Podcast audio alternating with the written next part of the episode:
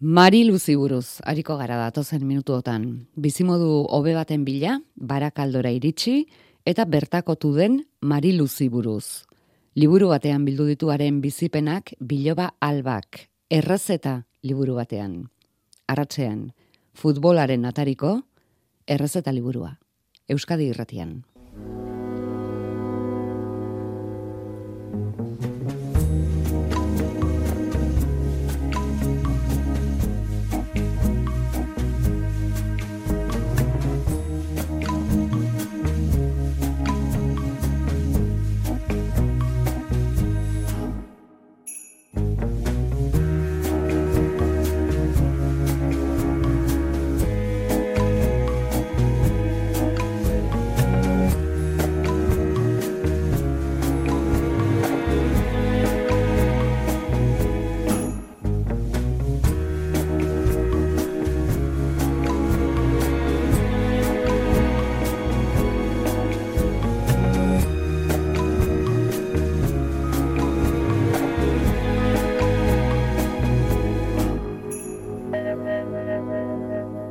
Mariluz da emakume hau. A mí fue pues por otras cosas que yo no tuve culpa de nada, pero bueno, uh -huh. la, me quitaron de mi madre. Uh -huh. Y eso así fue. Uh -huh. Como tuvo a Pili y tuvo a Paco, yeah. hijos que no, con una persona que no tenía que haberlo hecho, madre, pero bueno. Ama urte zituela, amaren gandik urruti bidali zuten, amak senar ezagunik gabe bi seme alaba izan zituelako. Beste bi, zelenagotik alargun geratutakoan, bazituen lau. Zigortu egin zuten ama, artean sexilio hitza ezagutzen etzenean, alabaren bitartez. Mariluz barakaldokoa, ez bertan jaioa. Mariluz, edalontzia beti erdibetea ikusten duen emakumea. Yo me voy a la cama no me meto en la cama con miedo de que me voy a morir, como hay mucha gente, yo no.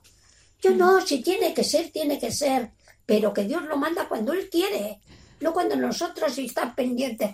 Mariluz, aurkeztuko dizuegu, haren biloba albaren bitartez. Alba, algarabia, arratsaldeon. Arratsaldeon. Zu Mariluzen biloba zara? Bai. Eta Mariluzekin asko hitz egindakoa. Zebera oso kontalaria da. Bai, eta kontalari bikaina gainera. Orain beti irribarrea daukat berantzuten dudanean. Hala gogoratzen duzu txikitatek. Bai, bai, bai. Beti danik. Beti kontatu dizkigu historio hauek eta beste batzuk. Eta bai, familiakoei edo hausokidei beti egonda bai, bere bizitza gogorarazten eta zabaltzen, ez? Bueno, guk alba esan dugu Mariluz aurkeztuko dugula, baina haren historioa beste emakume askoren historio ere bada. Hori da, bai, e, liburua argitaratu dudanetik, e, ba, e, konturatu naiz, ba, helburua bete dudala, ze azkenean bere ahotsa bere bizitza, beste hainbestekin gurutzatzen da, ez? Eta jendea hurbiltzen da, gogoratzen ditu bere bere amonak, bere amak, bere izekoak eta hori oso polita da. Bere ezaugarrekin jakina. Ze baikortasuna esate baterako oso berea du. Bueno, du bizi da oraindik, ez da? Bai, laurogeita maika urte bete ditu, oindala hilabete bat, eta ointze, bai, orain bizi da. Eta baikor bizi da. Beti, bai, bai. E, baditu beregunak, eh? Osa, humanoa da. Uste dut, e, saiatu naizera be bai liburuan, ba hori, humanismo hori, ez? Eta itzal batzuk ere erakusten, eta eta badauka denetarik baditu beregun txarrak ere. E, osasunaren arabera batez ere, ez? Baina garai honetan bizi da gorputz batera itxatzita eta besterik ez dago, ez? Eta orduan, ba, segun zelan sentitu, ba, ba lan emozioak, baina orokorrean beti baikor, bai, bai, inkluso. Ikusi aldu, azalean, haren izena eta erretrato margotua dituen liburu arroxa. Bai, noski, bera eta? izan zen lehenengoa. Imprentatik eh, atara eta hurrengo gunean berari erakutsi nion eta bere, bere oniritzia behar nuen bebai liburuarekin ibilbidea jarraitzeko. Eta ba, asko postu zen, irribarre handi handi bat, e, irudikatu zitzaion e, aurpegian, eta hasi izan ba, horriak pasatzen, eta berriro ba, betiko historioak errepikatzen, eh? argaziak ikusten zituenean, bai. Eta berriro esan ez, ba, hemen, e, alakotan nago, nekin nago, hau gertatu zen. Bai, bai. Eta bere hotza entzun du? Eta bere hotza ez dut entzun nik uste dut ez, ez dogula froga hori egin berarekin, e, liburua inkluso ez du irakurri, ni banekien nola baite zuela irakurriko, ba ez daukalako irakurtzeko saletasunik eta oiturarik, eta bai askotan eskatzen didala ea ni joaten naizen eta ba, egun bizita bakoitzeko ba, pasarte bat irakurtzen diodan edo edo zaintzen duen emakumeari be bai inoiz proposatu dio baina oraindik ez dugu pauso hori eman. Ez dira urrats horrekin hasi. Bai. Bueno, haren elkarrizketa zatiak sartu dituzu liburuan, entzun ditugun zati horiek adibidetarako QR bidez entzun nahi dituenarentzat. Alga algarabia beraskete kuente kontatzera etorri da. Amona Mariluzen errezetak bizitzarako eta eriotzarako. Berez da, recetas de vida y muerte de la abuela Mariluz. Gaztelera zergitaratu baitu, Amonaren errezeta liburua.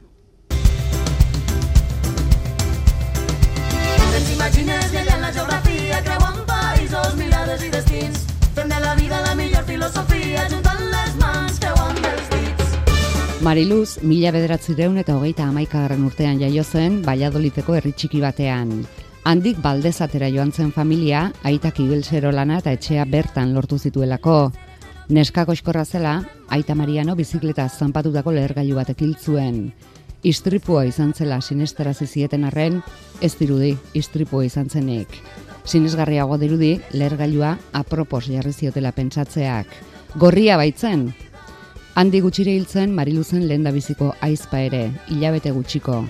Ama Lorentzak mirariak egin behar izan zituen, sei seme alaba aurrera ateratzeko. Sei, zesen arraileta gero, aurreratu dugu beste bi izan baitzituen. Mirariak bakarrik ez lan asko ere bai, baita umeek ere, ondo umetatik. Eta umeek ere nozitu behar izan zuten guraso gorrien seme alaba izatea. Mariluzen aurreratu dizuegu, nola apartatu zuten, amaren gandik. Mariluz bizi izan zen gero Madriden, han sexu abusu alegin batera izan zuen, lagun honak egin ere bai, Bilbo gogoko zuen, eta hal izan zuenean ara itzuli zen, eta han ezagutu Antonio Senarra, gizon ona, eta garaiko gizon gehienak ez bezala, lagunkoia, eta jolastia, eta presumitua. Hori bai, etzuen nahi izan Mariluzek etxetik kanpo lan egiterik.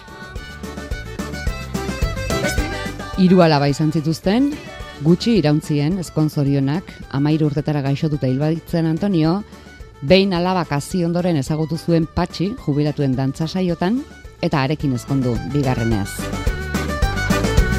Bigarrenez alargunduta, bakarrik ondo sentitzen eta ondo moldatu izan dela kontatzen du bilo bat.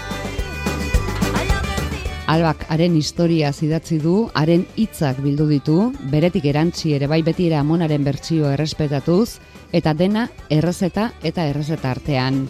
Amar guztira, bakarren bat bi aukera desberdinekin, amonari dion, miresmenarekin nahastuak. Errezeta bakoitzak Ines Padronen ilustrazioa dakar, eta bizitzari buruzko errezeten artean argazkiak datoz.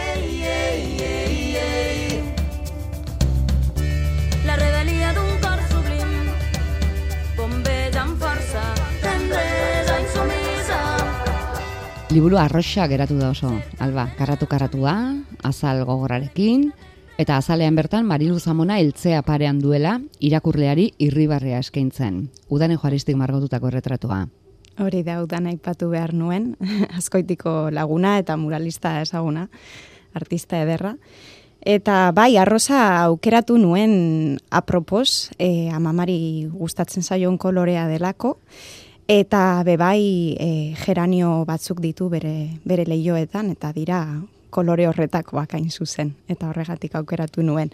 Eta egia da, zalantzak izan ditu dala, eh? Osa, mm, ba hori, beti ditugun e, kontraesanak, ez? Ba, emakume baten inguruko liburua, eta arroza izan behar, baina bai, ba, arroza izan behar zuen. Ez da izango amonaren bizitza presixo arroza izan delako.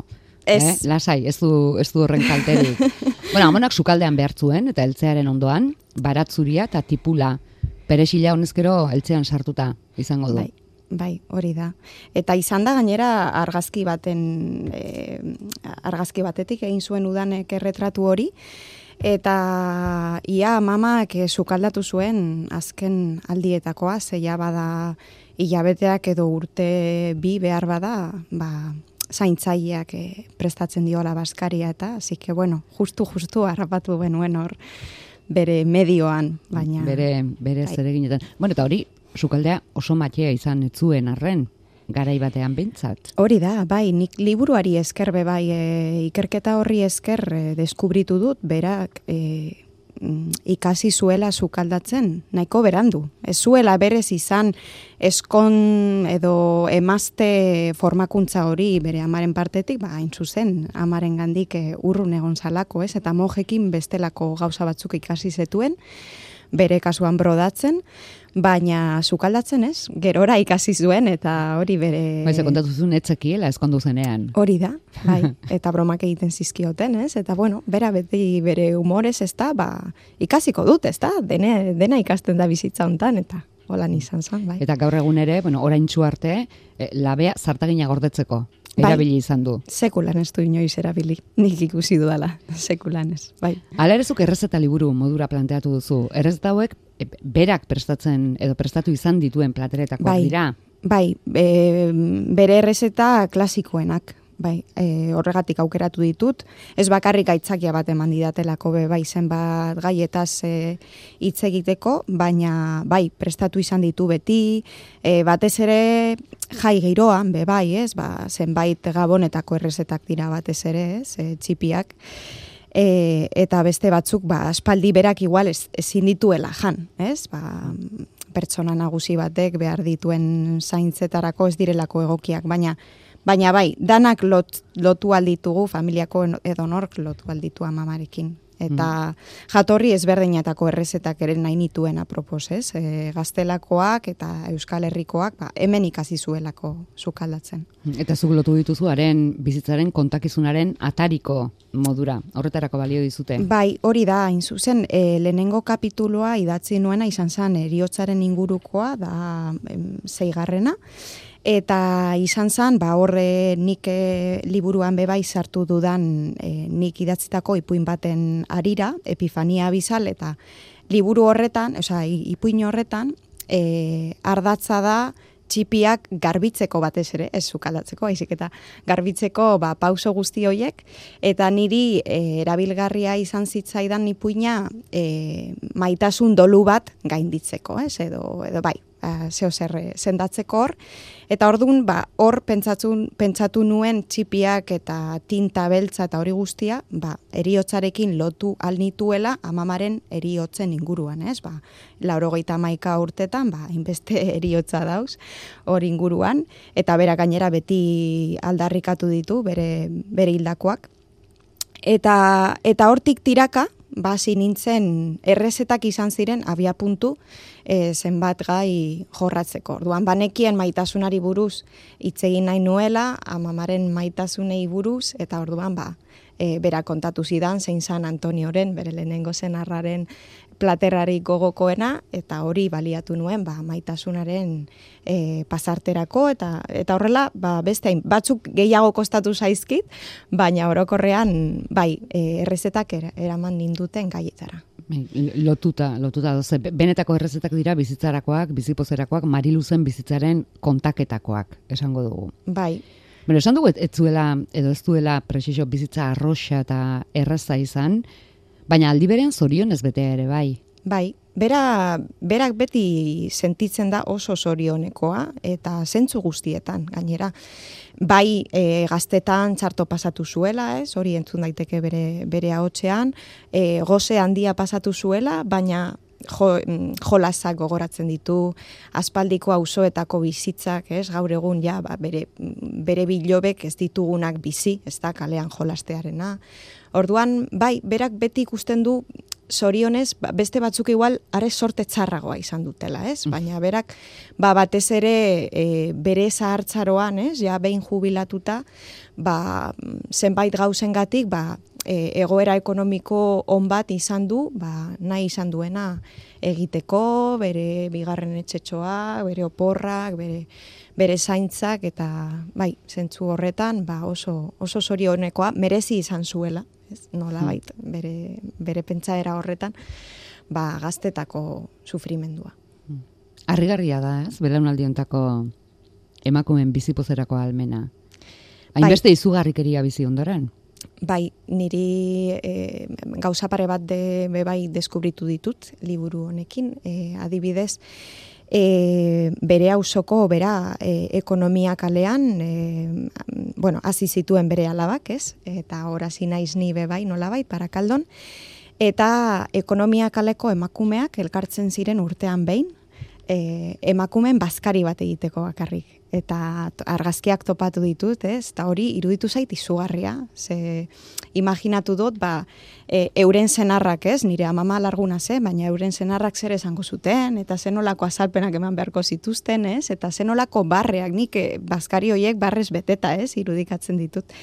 Eta gaur ere, e, laro urte dituela, e, badauka bere kuadrilla amamak eta jarraitzen dute, ba, hilabetean behin elkartzen dira eta hilabete horretako urte betetzeak ospatzen dituzte eta niri hori ba iruditzen zait e, brutala, ez, asko asko gustatzen zait. Eta... Ze gustora joango zinateken grabadora hartuta. Bai, bai. Mm.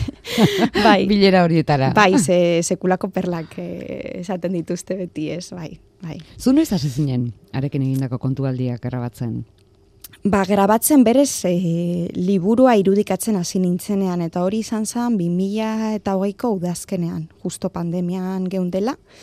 E, liburua idazteko gogoa baneukan aurretiaz, e, asko ere lehenago. Egia esan, iaia beti danik, ez? E, ni beti idatzi izan dut, e, gaztetatik gustatu zait, baina ez nekien zelan heldu e, amamaren bizitza idazteari. Berak gainera ja baseukan ikusten induen apunteak hartzen eta orduan ja ba, e, basegoen ez hor zeo zer ja erein da eta berak espero zuen hau ez eta bueno ba izan san e, nik egin nuen bidai luze bat eta horren bueltan pasatu nituen hiru aste edo bi aste amamarekin herrian salamankan eta hor hasi nintzen ba hori errezetak eta eta horri tiraka. Eta gero grabadora, ba, ba oraindik 2019an hasi ba nintzen errezeten e, mm, bilduma egiten eta e, 2020 arte ez nintzen hasi berez sortzen. Eta nire asmo, lehenengo asmoa izan zen gabonetarako oparitzea, zebera jaiosan, esan duzuen bezala, abenduaren hogeita bostean. Osa, gabonetan guk ospatzen dugu gabonak, familian, eta mamaren urteak eta nahi nion oparitu, eta lehenengo kapituloa nik maketatu nuen, eta eskaini nion, eta, bueno, gero ala ere, beste urte bete eman nuen, baia liburua amaitzen. Ba. Bai, ez, ez dakik igual ba, asieratik ze, ze biliote zenuen burutan, aligia opari modura, edo portela tarrentzako lan bat argitaratzea, edo argizen eukan amonaren bizitzaz ari den arren, beste bizitza askorekin zerikusia duelako merezizuela zabalkunde handiagoa. Bai, nik argi neukan argitaratu nahi nuela, bai. Eta nire nenengo liburua izan da, eta mm, bai nituela zalantzak amamak hori zelan, zelan hartuko zuen. Ez? E, bere niko paritu nion ez lehenengo kapitulo hori gabonetan eta maketatuta etzean eta oso modu ba, ba prekarioan, ba horretan geratuko sala pensatzen zuen berak, ez? Baina bueno, ja hasi nintzenean grabadorarekin gehiago joaten eta gerak, berak egiten zituen beretzerako lanak ere, ba astean zehar, ba bitu topatu dut argazki hau eta bueno, izan da oso lan polita eta eta kolektiboa biona komuna. Nik hori, e, nire sinadura hor dago, baina amamaren izena portada nahi nuen, zaskenean biok idatzitako liburua da, ez? Naiz eta nik egon hortekleatzen. Eta mm, ba, joan zaite burua, baina, ah, bai, ba, hasi nintzenean ja, e, maketatzailearekin, e, por cierto, be bai, aipatu behar dudala eta eskertu behar dut Meritxei Martinez Navarroren lana, Valentziako maketatzailea, e, nik autoargitaratzea erabaki nuen, eta horrek suposatzen du dirutsa bat, eta, ba, bueno, nik e, inbertzio hori egiteko presnengoen, baina amamak ez bazuen nahi liburu hori e, izatea erreala eta beste norbaitek erostea edo irakurtzea, ba noski e, e, atzera egingo nuen, ez? Eta orduan bai hasi nintzaiola hor, behitu hau, nire asmoa ez da hemen geratzea familian, baizik eta arago joatea, zen ikuste dut honek e, isladatzen duela zure belaunaldiko emakumeen bizitza, eta nola baite Euskal Herriko eta Espainiako historia bet bada, eta nik uste dut importantea dela zuen historioa kontatzea, ez dagoena testu liburuetan eta, bueno, lakoetan, ez, feminismotik egiten ari garen e, apustu bat dela. Eta hasiera batean ez zuen ondo ulertu. Eta mendik eskertu behar diot nire izeko Marianeri ba, ba hori, ez? E, bera geratu zan zalantza horrekin, eta Marian gazte izen bizi da, ez da barakaldotik urrun, eta egunero hitz egiten dute, ez? Eta berak esan zion, oh, albak esan dit, argitaratuko duela liburua. Eta nire izeko esan zion bere ala, e, zenbat bilobek, ez? Edo zenbat e, emakumek, esan dezakete euren bilobek liburu bat idatzi dietela, ez? Bere bizitzari buruz. Orduan ikustot sekulako sortea dela ez izan beldurrik eta konfiantza izan zure bilobarengan eta aurrengo gunean esan zian, jazta, aurrera goaz. Aurrera. bai. Bueno, aipatu duzu hor feminismoa, berak, zuk oso hasieran esaten duzu zure amona feminista dela, berak kontrakoa esaten duen arren. Bai, Bai, holan aldarrik atzu dut gaur ere, eta egunero egiten dut, bueno, liburuen aurkezpenetan, eta horrelakoetan, eta eta horregatik ere batzuetan e, beldurra daukat liburua irakurriko duenean, eta espero dut, ez, horretarako tartea izango dugula, e, zer esango duen zenbait pasarteetaz, adibidez, ba hori, ez? Asi eta la abuela es feminista, aunque diga lo contrario, ezta? Eh, nor naiz ni, ez? Amamari etiketa batzuk e, itxasteko ez direnak, e, ez dituenak bere sentitzen, ez? Baina da nola baitere e, nire bizitzan zehar eta munduan bidaiatzen zehar e, feminismoari buruz garatu dudan zeo zer ere. Osa, berdin dio zer zelan deitzen diogun, kontua da amamak e, errotik, ez? E, erraietatik sentitzen duela emakumeok baditugula eskubideak eta gure bizitzak nahi dugun erara bizitzeko eskubidea. Eta hori da niretzat besterik ez dago, ez? Esateko hori da feminista izatea eta bera bada oso noski. Hmm, zuk amama Mariluz ezagutu zenuen erako, barakaldokoa bihurtua zegoen, naiz ez duen inoiz ahaztu nongoa den. Bai. Edo, edo nondik norakoa den, zenbat tokitan ibile izan da. Bai. Eta ondo moldatu izan da, bizi izan den toki guztietan. Horretan ere, eh, hori behin eta berriro esaten dizu. Bai, bai, oso eroso bizi da bere, bere identidade plural horretan, ez? Nik ez dut inoiz e, gatazkarik sentitu horretan. Behar bada be bai, ba, ba hori, ez? E, privilegio batzuk lortu zituelako ekonomikoki esan dezakegu eta orduan e, herri mina sentitu duenean Salamankakoa hartu du autobus bat eta joan da eta eduki du toki bat non geratu, ez? Eta egon eta e, eta kantabriarekin ere badauka bere harremana eta ordun beti bai e, behar bada gauza guztien gainetik euskalduna sentitzen da eta hori be bai liburu honi esker ba hobeto ulertu dut eta kuriosoa egin zait beti, ez? Euskararik ez egin eta Euskaraz ez du ez, ez daki eta ez du inoiz ikasi, baina bai liburuan aldarrikatzen dut, ez? Berak e, ba, bere alabak hasi zirenean euren umeak eskolatzen, ba, ikastola eraramateko apustu hori amamak babestu du beti. Ez? Naiz eta joan bileretara behar bada eta ez ere zulertu, bera joaten zala hor mozorroak egiten, ez? beste amekin batera, baina beti, beti e, oso pozik e, egonda ikusi gaituenean, lenguzu lenguzinak e, gure artean euskaraz egiten, ez dugula egiten berez, ez? Baina, baina inoiz edo lentzero abesten, eta ai, zuek ulertzen duzu eletra, eta nik ez, eta horrelakoak beti, bai.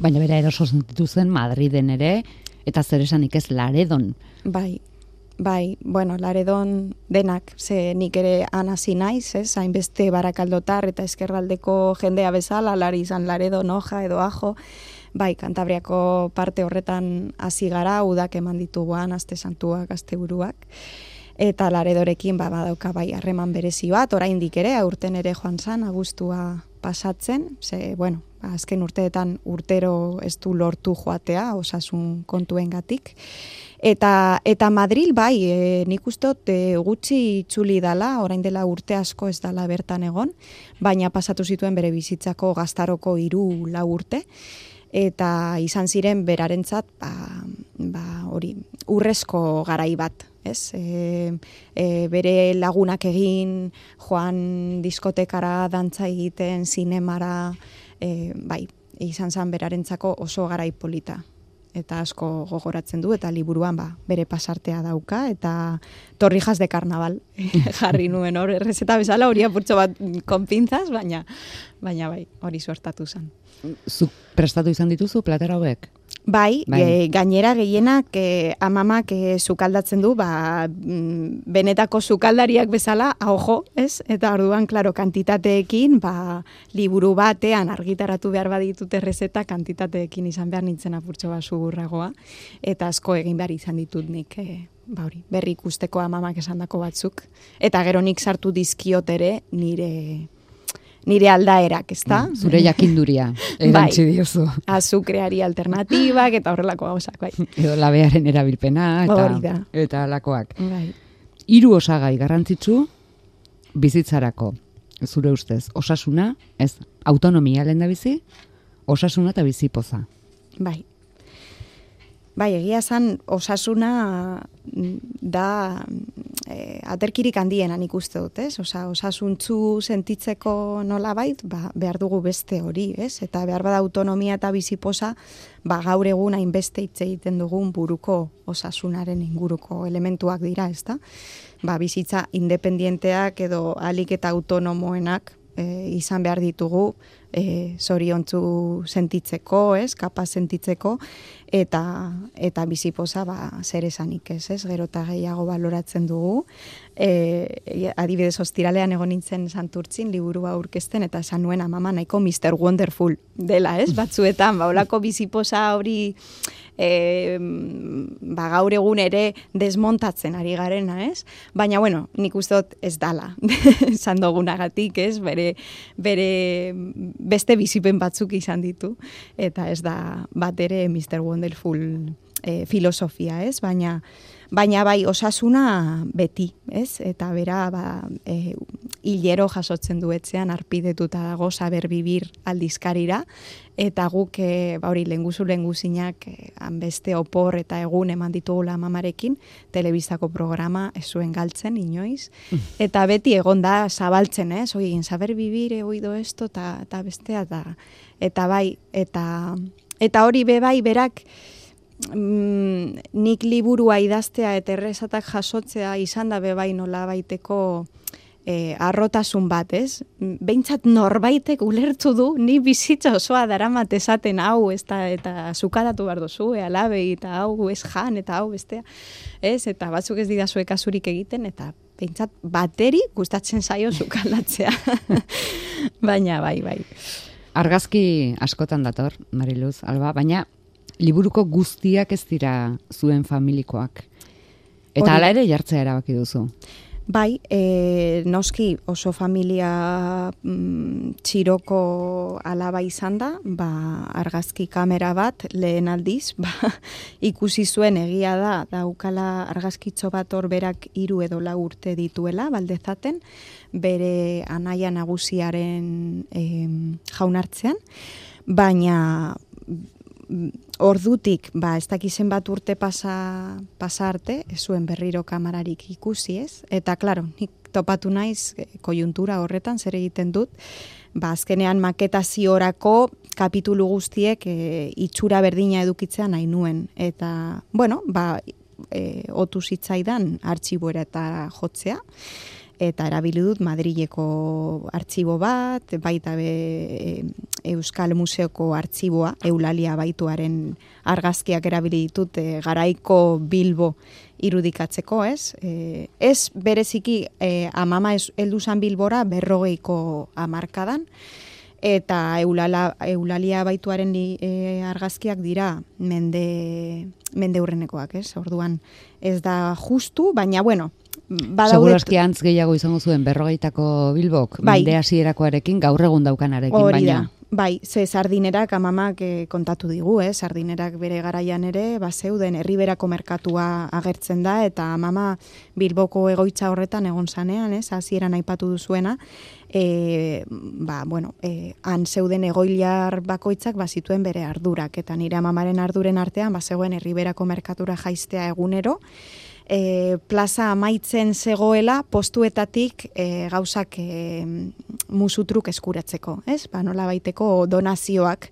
Abeitu, e, mojeko, e, e, ba, hori, etxean nago, eta ea daukazu ezeo zer guretzako, eta eta hori, eta orduan berak, ba, hori, asko gogoratzen du herriberako merkatu, eta segurazki e, eulalia baituak mila sortzireun da laro gita magostean e, irudikatu ez zuen horren oso antzekoa izango zen, ez? Ba, bai. Zu zerkin zaude gustora? Zerekin nagoen gustora? Beraz, que te kuente orokorrean hartuta. Bai. Liburuarekin dinozu? Bai.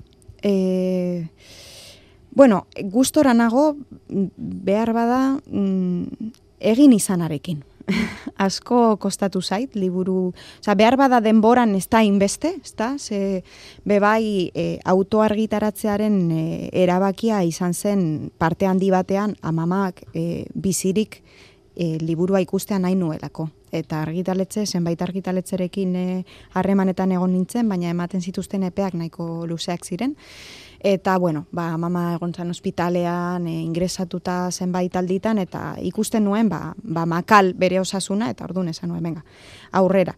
Eta autoargitaratzea, ba, oso prozesu luzea da, oso zaila, e, pillo bat ikasi dut, izan da, e, pasada bat eta jende askok lagundu dit, horregati ditut hiru horri alde, e, eskerrak ematen, amaieran. Maiz, e, zeuk idatzi, zeuk topatu dituzu konplizeak, zeuk argitaratu, zeukera eman batetik bestera, bai, zeuk bai. aurkeztu. Bai, bai, ni maketatzeko mm, inkluso asmoan neukan hasieran, gero e, albo batera utzi nuen eta zorionez meritzaiek egin zuen lan hori baina, baina izan da luzea, eta zalantzak izan ditut, ba, ba beldurra izan dut ez, proiektua abandonatuko nuela, ba, kajoietan gordetzen ditugun beste hainbeste proiektu bezala, eta orduan, ba, bueno, liburua eskuartean izatea, beti eskertzen dut e, lagundu nauten guztie, eta ni neu, e, ba, indar hori topatu izanagatik. Horrekin nago behar badarro. Bai. Argizogoen, amamak baimena emango zizula, zuzara familiako ilustratua, ze bestela Aiton Antonioren liburutegia etzizun zuri pasako. Bai, hori ez dut ulertzen ere, oraindik zergaitik egin duen, guztiz. Baina zen nire aipatu dut nire izeko Marian eta oso irakurtzea salea da, orduan ez zaten nion zergatik ez dizkiozu Marian nire ematen, eta bueno, berak insistitu zuen liburuak niretzat izan behar zutela, eta kontatzen dudan bezala, bakutsa zabaldu nuenean ulertu nuen zergatik liburuak niretzat ziren, eta zergatik zeuden hain ondo gorde, eta ez, e, Antonioren liburutegian, ba, ba, zeuden e, sexualitatearekin lotutako hainbeste liburu eta nik ba, sexualitate, sexu eziketa ikastaroa egin dut e, gurenduz, ziortzak arrantza e, etxe honetako kolaboratzailea dena. Eta, eta bueno, ba, mamak e, nire familiari e, ez, ez nion inkluso esan, ez? apur bat, e, sexua eta bua izan din nire familian, ba, inbeste familiatan bezala, baina mamak zeo zer sumatu zuen, ez? Ba, nik e, gai horrekiko interesan eukala, eta oinordetzan jaso nuen, ez bakarrik e, liburua osatzeko historio guztia, baizik eta baita ere aitonaren liburuak, ba, hor, nire etxean daudenak orain. Liburuaren zabalkundean nola antolatu duzu? Eskuratu liteke dendetan, edo... Ezin da eskuratu dendetan. bai, e, nire hasieratik ere liburuaren helburua zan esan dudan alen, ez? Ba, beste bizitza batzuekin, beste hots batzuekin gurutzatzeko eztabaida bat sortzea. Eta orduan e, bosta aurkezpen egin ditut orain arte, leku ezberdinetan, orain azkenengoa izan da santurtzin eskerraldean lehenengoa egin dudana, ba, lehenengo jabeteetan ere apur bat amamaren zalantzak eta intimitatea errespetu nahi, errespetatu nahi izan dudalako, baina, bueno, barakaldon ere egongo da laster e, aurkezpen bat, eta, bueno, amesten dut amama bertara joateko aukerarekin, eta antolatzen dudana azkenean ez da liburu aurkezpen bat aluso, baizik eta antolatzen dugu liturgia antifasista deitu dudan zeo zer. eta bueno, e, jendea oso pozik ateratzen da, ez? Da pur bat, e, ba, arbasoei omenaldi bat egiteko aukera, noski liburuaren e, liburua idaztera eraman nauten ba, be, bai nire asmo politikoak, ez, edo mundua zelan ulertzen dudan, ba, hori plazara ateratzeko eta ez da sortzeko gune bat baliatzen dut, eta eta hori, eta berez, ba, ero, e, aurkezpenen amaiera liburua saltzen dut bertan, holan zabaltzen dut. Beraz, liburua erosteko interesado kanari, urbildu dadila aurkezpen batera eta nire web horri aldean e, albalgarabia.com hor dago agenda eta bueno, eguneratuta ba, zen, zeintzuk diren urrengo datak. Eta bebai e, jarrita daukat e, inor ezin bada hurbildu e, Euskal Herrira orain arte bertan egin dituta aurkezpen guztiak, Eta interes asko badauka, badaukat postontzi bat, web horri aldean, eta idatzi aldit, eta bueno, bidaliko dizkiot, bidali ditut liburu asko, korreozetik, primera nahi dira, eta hitz egingo genuke noski. Irakurri nahi duen guzti mm, edonork lortzeko aukera dauka. Beraz, zure deialdi horietara joaten den e, konpilze posiblea, printzipioz liburu irakurri gabe, arrimatzen da. Bai, e, noski lehenengo aurkezpenetara lagun asko hurbildu ziren, horien artean bego adibidez, e, nire e, zero irakurlea, deitzen saiona, nik ez nekien hori ze, zero tezen, lektor zero, edo lektora zero, baina da, ba, hori, errebizio hori egiten duen nire kasuan lagun bat, eta kasu askotan ere lagunak izaten dira, ez gertuko jendea eta eta bera joan zan, ba, bueno, eski berak liburua aspaldi irakurrita eta buelta asko eman da, ez? Eta, eta horrela jende asko, eta horregatik ere pentsatu nuen e, liburu aurkezpena zelan planteatu, mm, interesgarria izan zedin bai e, irakurri duenarentzat baita irakurri ez duenarentzat eta irakurriko ez duenarentzat. Hori be hasieratik argi argi neukan ez dudala jendea hor e, erostera derrigortu nahi eta nahi dudala mundu guztiak zeoserrekin joatea. Eta eta bai, e, aurkezpenez Beno, izu, alba, zuak izu salmenta hona duten errezeta liburuek, bai, gure merkatuan. baina ez ditut errezeta korregatik jarri. baina bai, egia da posten nahuela jendeak idazten dizkidanean, ez? Bat, ez ere whatsappetik eta jasotzen ditute e, gero errezeinak, ez? Irakurleenak. Eta, eta askok esan didate, abitu, beste gunean egin dituen, ez dakit zer, ez? Eta torrijak eta, eta segozoak edo ez izitzaizkidan, zure amama amaren abezalakoak, eta, bueno. Eta hori bebai posten nauz, esaten, baitu, errezetak nolabait izan ziren aitzakia bat, liburua bizitza, biografia hau idazteko, norbaitek erabiltzen ari bada, ba, posten naiz. Alba, kuriosidade bat, zu noiz bihurtzen zara algarabia? E, ni irakaslea naiz, bigarren hezkuntzako irakaslea naiz eta urten hizkuntza eskoletan ari naizen helduekin eta noski ba sare sozialen sare sozialekin ba lan egin dut beti danik, ez? Eh, esan nahi dut e, irakaskuntzan nagoenetik sare sozialak hor daude. Eta eta ba, beti izan dut mm, ikasleen kuriosidadea katuena bezalakoa da, ez? Oso kuriosoak dira, eta orduan noski irakasleak bilatzen dituzte e, sare sozialetan. Eta ni ba neukan Facebooken hor nire zen abizenak, eta orduan, ba, bueno, e, pentsatu nuen momentu batean, edo euskalo itzaldi formakutzaren baten e, ostean, e, etzela oso aproposa mm, nire izena bizenekin sare sozialetan egotea, eta aldatu behar nuela eta hortik agertu zen alba algarabia ez izena, nik e, algarabia arabieratik e, ba hori, e, gaztelanian geratu den hitza da, ez? esan nahi duena ba, e, ulergaitza den, jende askoren berba, eta bueno, azkenean arabiar e, e, izkuntzari. Eta badu e, zaratatik eta, eta da, pozetik ere bai.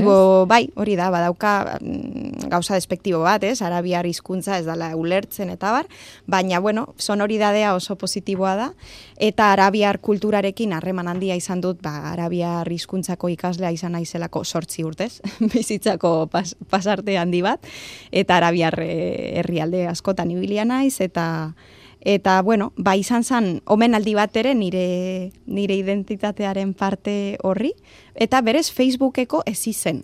Eta gero, ba, aranon, egun batean, ba, nire testuak zinatzen, hasi nintzen, izen horrekin, ba, nire izena bizenekin izan ordez. Bai, eta hemen nola baitere izan da e, modu bat e, familia babesteko, zan nahi dut, mama oso eskuzabala izan da, ba, bere bizitzako gauza oso intimoak kontatu dizkidalako eta baimena eman didalako liburu honetan jasotzeko, baina abizenak eta mm, ez gauza ja konkretuagoak, elbideak eta horrelako gauzak, ba nahi izan ditut e, gorde. Eta nolabait ba nire abizenak ezagertzea ere izan da horretarako modu bat. Alba, algarabia, baskerrik asko, berazkete kuente kontatzera etortzeko Zue. denbora hartu izanagatik. Eskuminak eman, amona mari luzi? Emango dizkiot, eta entzunaraziko diot elkarrizketan oski.